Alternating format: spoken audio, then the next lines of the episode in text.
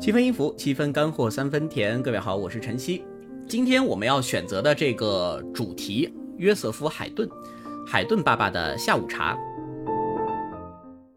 那接下来呢，我们来听一个。啊，演奏的时候的幽默什么意思呢？就是这个作品创作的时候，倒不一定有多少海顿设计的小幽默在里面，但是演奏家他可以根据海顿一如既往的一个作品风格，来在演奏的时候制造一种幽默。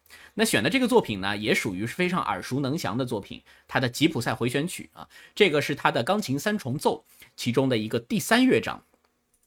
那这个钢琴三重奏呢？啊，在中间有一个段落里面啊，啊，我等会儿选的这个版本，这很可惜，这三位演奏家我没有找到他们的名字啊。但是他们中间有一个处理让我觉得非常非常的有趣，就是这个吉普赛吉普赛回旋曲啊，这个第三乐章，呃，什么叫吉普赛回旋曲？因为吉普赛风格在当时十九世纪作呃十八世纪作曲家的认知当中呢，就是一种啊激烈的、一往无前的、非常快速的。所以这个乐章按照海顿的设计呢，是从头到尾一气呵成的，不断的向前冲的感觉。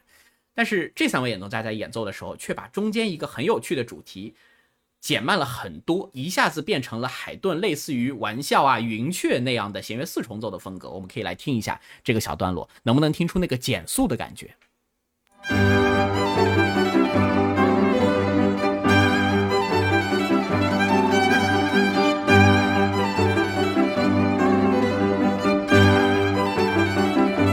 注意这里。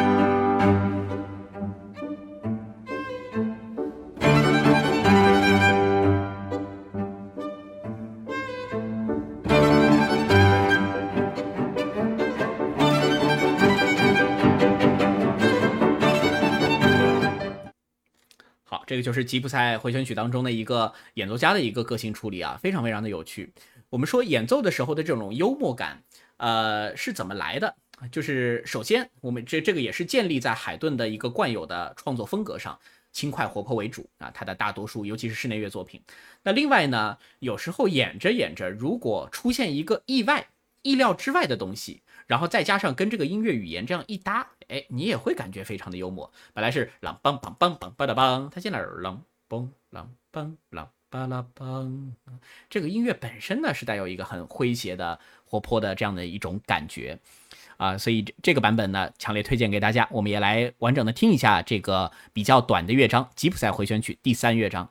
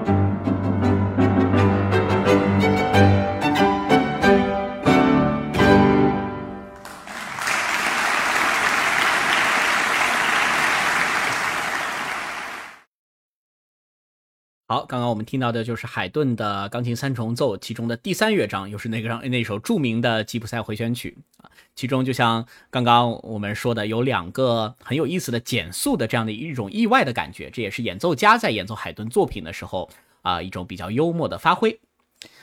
好，那我们今天的呃这个节目呢，已经进入到后半程啊，我估计还有二十分钟左右。我刚刚看了一下评论区，非常感谢大家在工作日的下午，今天的这个热度啊，远远超过了我的想象。我们点赞也已经六万多了啊，大家可以在右下角多多点一点赞啊，给我们更多的支持。等会儿会吹口琴来。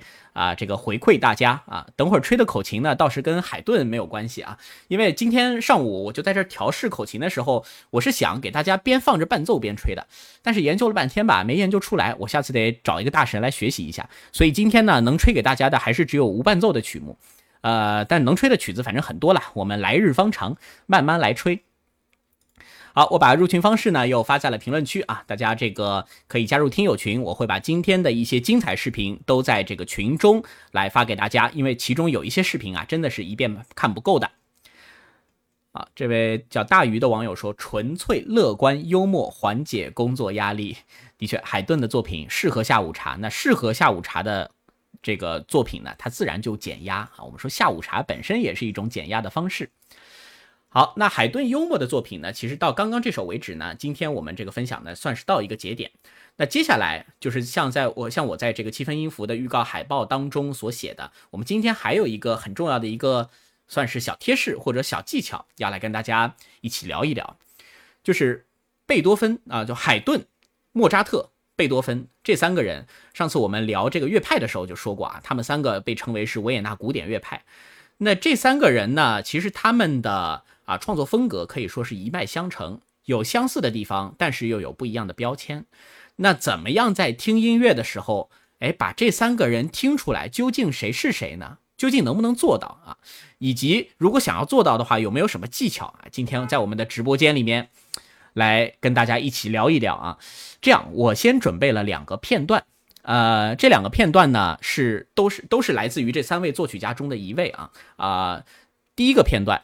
啊，是一个这个交响曲的片段。那这个名字我先不告诉大家，大家来猜一猜。根据过往聆听的经验啊，来猜一猜它到底是谁的作品。如果觉得是海顿的，我们回一个一；觉得是莫扎特的，回一个二；觉得是贝多芬的。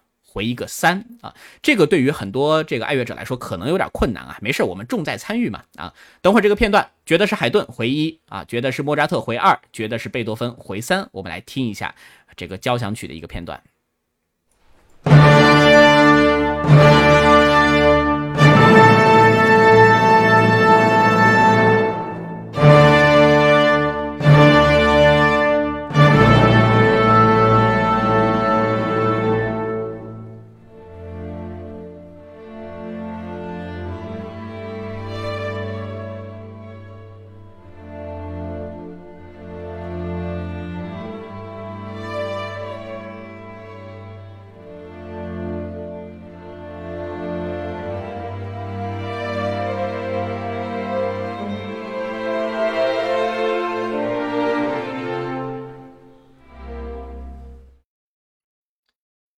好啊这其实就是老贝。评论区如我所料啊，大家拼命的统一的在回三啊，还有没有别的答案？哦，有一个回一的啊。我我们会听两个片段啊，这个两个片段呢都不是说特别知名，但是如果你知道这个作品本身是什么，请不要打在评论区，好吗？回数字就可以了啊，基本上都是回三，有两位回一，三位回一，这三位太厉害了。我们常说啊，真理掌握在。少数人的手中啊，这个不是贝多芬的作品，这个是海顿著名的《伦敦交响曲》第一乐章的影子啊，感觉给大家挖了个坑，对不对？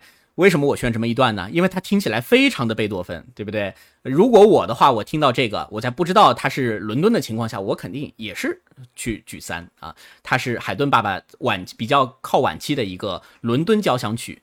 开头的这样的一个作品，所以啊，这这个这个我们等会儿再说啊，它反映了什么问题？我们这样啊，大家基本上都错了，对吧？我们再来第二个片段啊，第二个片段是一个钢琴协奏曲的片段。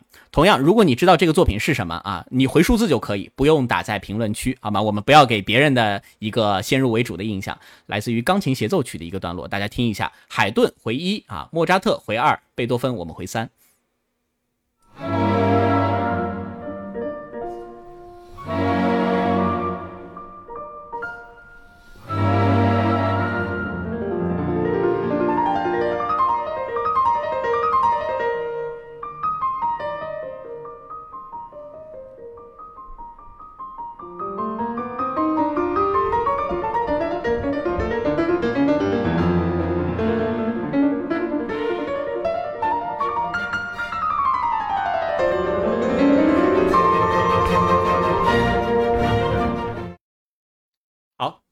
评论区打出来，感觉是二，但这么问了，可能就不是二了吧？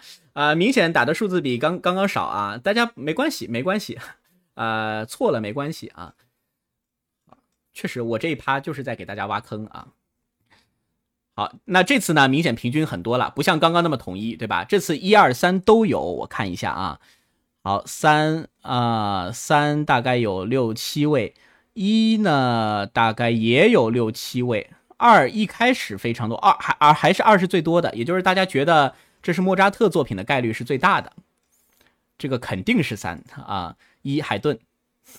好的，那这个挖的坑啊，这个究竟是谁的作品呢？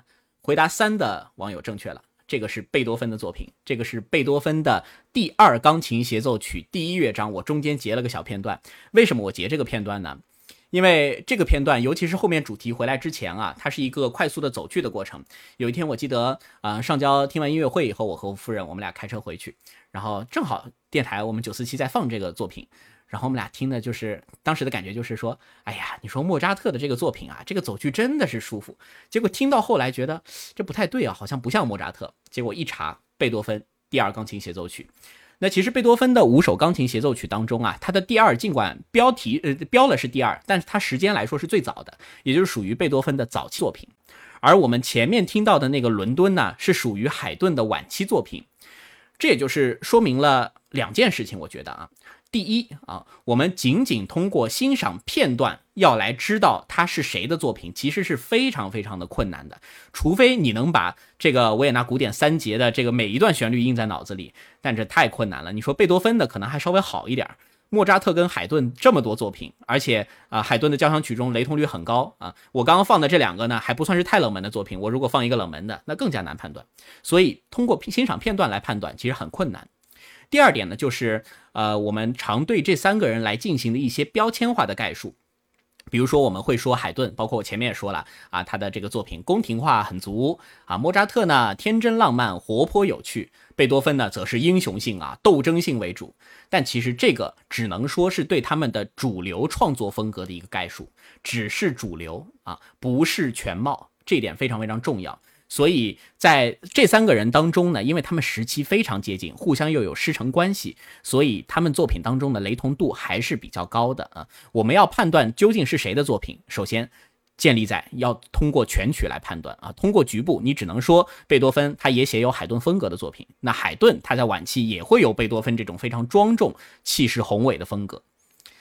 好，接下来就进入到我们这个干货的时候啊！大家这个我呃我我我这个问这个问题的时候，我就知道肯定是给大家挖坑啊！这回答错的，大家不要气馁。呃，这个不能说明你不懂音乐，恰恰说明你非常懂音乐啊！对于贝多芬这种典型风格把握的非常准确啊！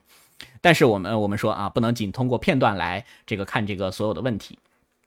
那这三个人究竟怎么样在聆听的时候去分辨他呢？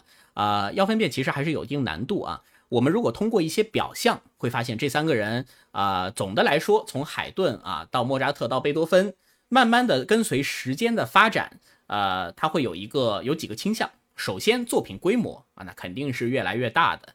大家想想，最早的这个啊，海顿的一些奏鸣曲啊、室内乐之类的，可能一个作品就十几分钟、二十分钟，到最后的贝九啊，一个多小时的一个交响曲，所以这是一种倾向啊。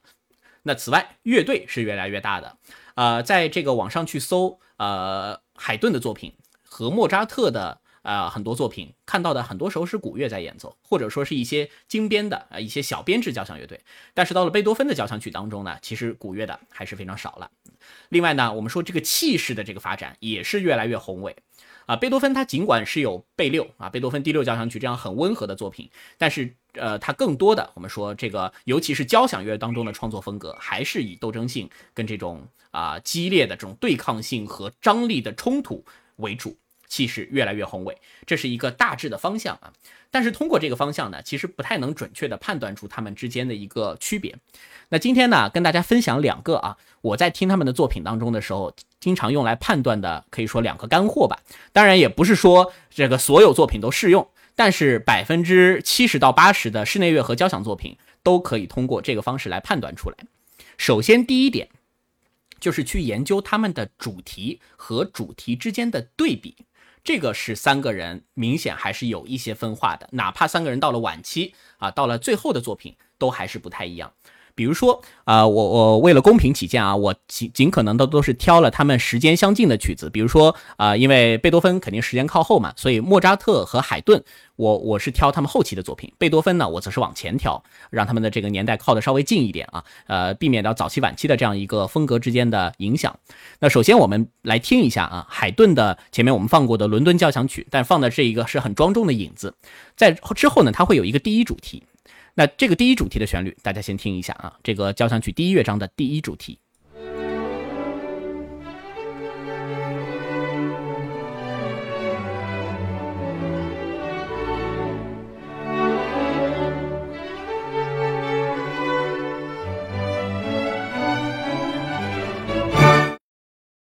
好，这个就是伦敦第一乐章的那个核心主题。大家一听，好像跟海顿过去宫廷的不太一样了。嗯，这个的确它是晚期伦敦的一个风格转型，听起来挺厚重的。说凭这个主题本身，我也听不太出来是谁。那更重要的就是我们听一下这个乐章当中的第二主题是什么样的。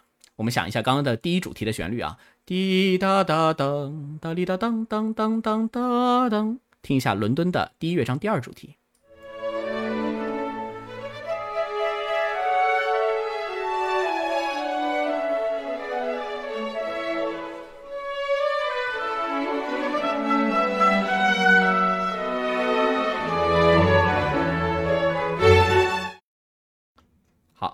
听这个乐章的第二主题的时候，可能大家会有一个发现啊，什么发现呢？这两个主题是一样的啊，只是转了个调。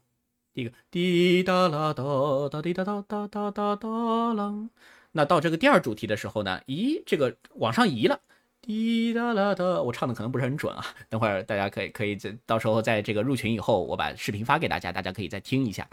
呃，也就是说，海顿的这个交响乐的创作当中，包括他的室内乐。他的这个第一乐章和末乐章当中，核心主题经常只有一个。他喜欢把一个主题给研究透、给发展透。一个主题之后，那个第二主题他只是转一个调。这个情况在贝多芬、莫扎特的作品当中很少见，但是在海顿的作品当中是非常非常多的。他的很多著名作品都是这个样子的。好，这是海顿，也就是呃两大主题用同一个东西。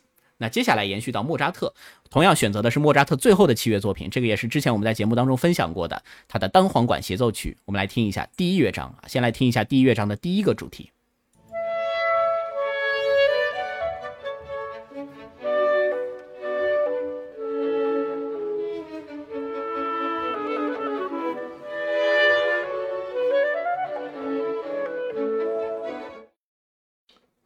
应该是熟悉的旋律，哒滴啦哒啦哒滴滴，有莫扎特这种活泼的感觉啊。那在这个乐章的第二主题，大家听一下是什么样的啊？跟第一乐章、跟第一主题显然它是不一样的。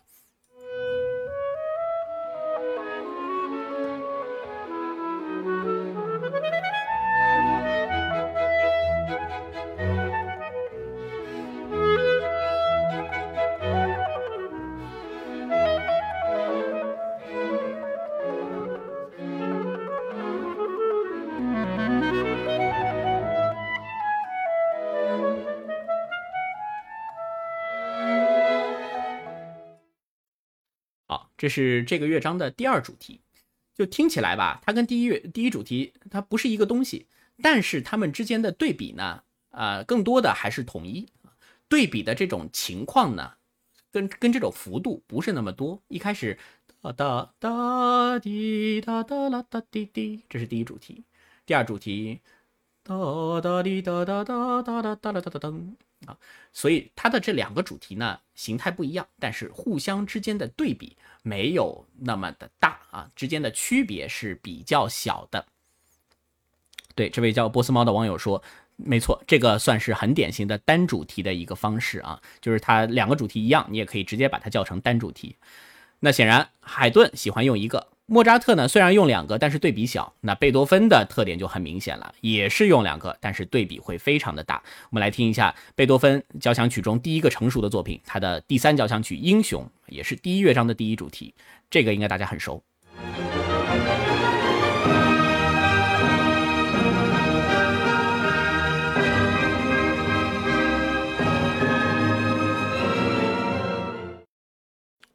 非常庄重的英雄的气势，嘣嘣嘣嘣嘣嘣嘣嘣。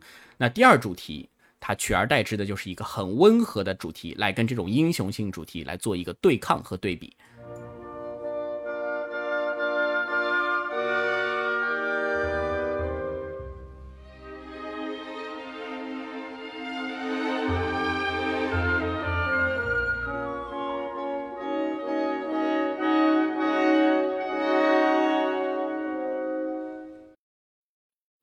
所以这是从主题的角度来说啊，一个单主题就是海顿单主题啊，莫扎特两个主题对比小，贝多芬两个主题对比大，这个在他们的交响作品当中是非常非常的多见的。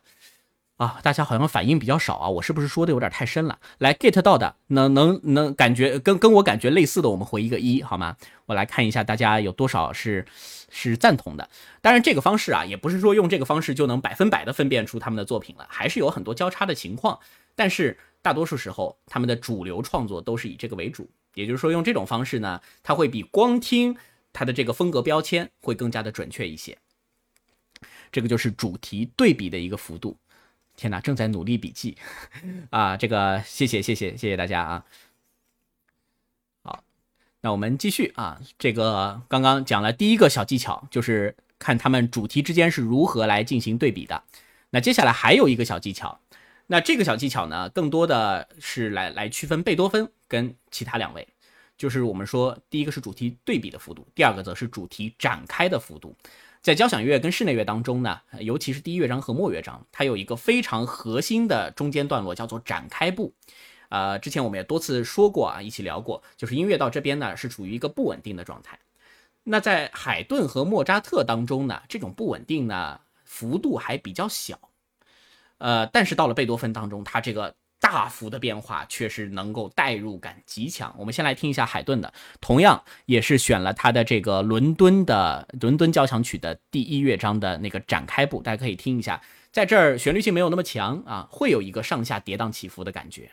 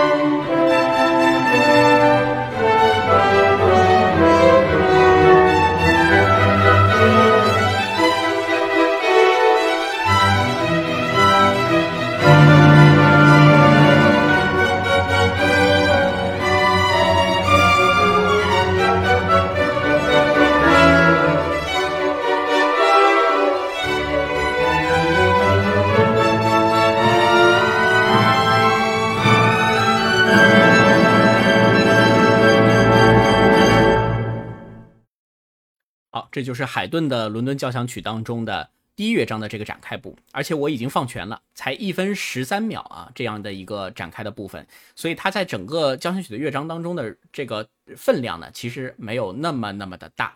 但是到了贝多芬，情况却非常的不一样啊。贝多芬，我们来听一下，还是他的英雄英雄的展开部，可以听到啊，一开始的这个主题呢，还是挺温和的。但是这个主题它会带着你不断的变化，带你走进它的这个跌宕起伏的故事当中。呃，这个展开部因为很长，我只放前面的一个部分，同样也是一分多钟。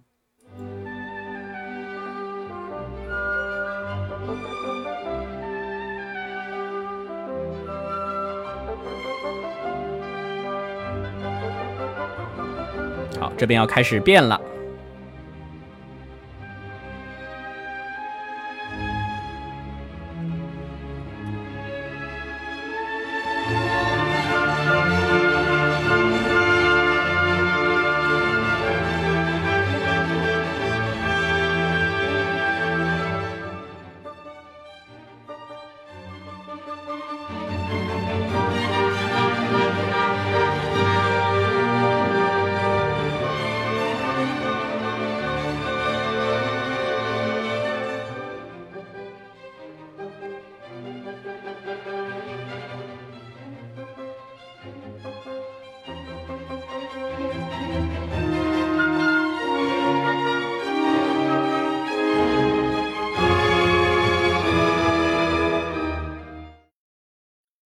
先放这样一个第一部分啊，呃，这个呢，其实它中间的这个区别，大家可能听的时候会没有之前的那个主题对比感知的那么明显啊，这是因为展开部它的旋律性变弱了。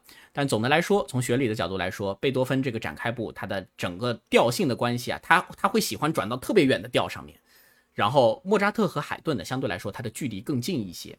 另外呢，贝多芬的这个带入的这种跌宕起伏的感觉，它并不是说我单纯的想啊，并不是说贝多芬一定比莫扎特和海顿想，但是贝多芬的这个强跟弱之间的这种张力和这个对比的冲突，却是要大过海顿和呃这个莫扎特的。好，呃，这是一个小技巧啊，大家以后在这个听贝多芬的作品的时候啊，以及听维也纳古典三杰的时候，三个人的时候，都可以去注意一下。好，贝多芬的这个作品的确很深邃啊，我们以后讲，呃，就这一起来聊这个贝多芬的交响曲的时候，我想大家也能感知的应该会更加的明显一些。好，我们点赞已经九点六万了，果然在直播的时候吹琴居然这么有用啊！谢谢大家，感谢感谢。哦，这位叫许新明的网友说的非常好，这个是我刚刚忘了讲的东西，我本来想就算了啊。对，贝多芬的交响曲尾声非常长，有时被称为第二展开部，就是贝多芬觉得交响曲原本三个部分啊，城市展开再现，他觉得光这个第二部分还不够，所以他最后再加一个部分。所以贝多芬的交响曲，尤其到了后来，在在他的贝三之后，他的交响曲可以说是四部性的，不再是三部性的了。好，那么今天就啊给给大家来吹一下上周五我们错过的这段口琴啊，因为今天啊没有研究出来怎么放伴奏，所以给大家来吹一段上周五这个吹了，但是大家都没听到的一个曲子。这曲子叫马拉盖纳啊，一个给它起了个外号叫一个人的交响乐，就是因为口琴它尽管是一个吹奏乐器，但是它是可以吹和声的。这这个像我吹单簧管，我单簧管要吹和声那太困难了啊，基本是吹不了的。所以口琴呢，它是可以演奏和声的。那这个作品就是可以在不用伴奏的情况下，让大家听出来哦，它的和声是比较丰满的。现在嘴巴有点干啊，等会儿可能会有错音啊，估计会拖不动。好，大家稍等我二十秒啊。如果要吹琴的话，我需要把我的降噪功能关掉，不然这个噪声会把我口琴的高频直接给消掉。好嘞，哎，好，我现在关掉了。好，那就把这首 叫马拉盖纳的曲子。带给大家啊，弥补上周五的遗憾。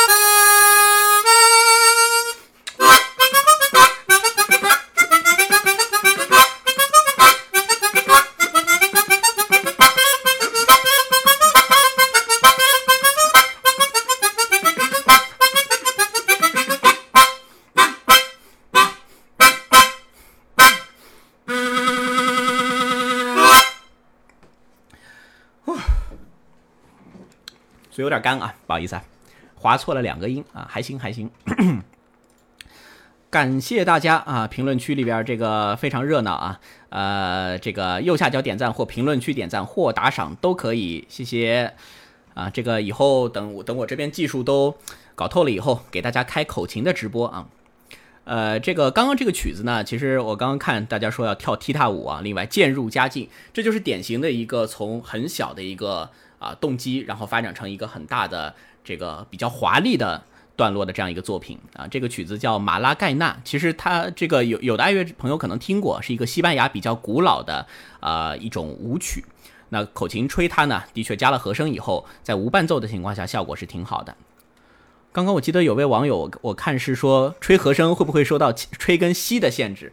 很专业啊，会会受到限制，因为我们口琴是哆咪嗦是吹气音，瑞发拉西是吸气音，那你再厉害的人都不可能做到边吹边吸，对吧？只有同吹同吸的音是可以组合在一起的。好啊，点赞破十一万，非常感谢大家。那我们今天的节目呢也临近尾声了。呃，今天晚上呢，在等会儿五点钟啊，我会交棒给鸿运，大家要看到的是鸿运的轻松乐逍遥的节目直播。然后在晚上的七点半呢，会进行上海夏季音乐节，也就是上交 Misa 的啊音乐会直播呢。今天晚上是有两场，在七点半这一场呢，要听到的是这个约夏贝尔，他在纽约中央公园的一个音乐会，非常重磅啊。这个我也我也会在这个屏幕前一直去看。那另外晚上九点呢，是来自于这个弦乐和铜管的一个很精彩的演出。那从下周开始呢，我们的七分音符的直播时间呢，还是会回归到晚上，会回归到晚上的八点钟啊，因为下周上海夏季音乐节就结束了啊，我们就回归到正常的时间。那今天我们的最后一首曲目就压轴，就用这个海顿的啊伦敦交响曲的第一乐章啊，听了很多片段，但是没有给大家放全啊，我们就用这个来压轴。啊，再来一首呗，下周吧，下周或者我们后面再看情况，因为我要能研究出来伴奏的事情的话，可以一直吹啊。没有伴奏的话，我们无伴奏的曲目实在是太有限了。好，非常感谢大家的陪伴，那我们今天的七分音符就到此结束啊。来听一下海顿的《伦敦交响曲》第一乐章。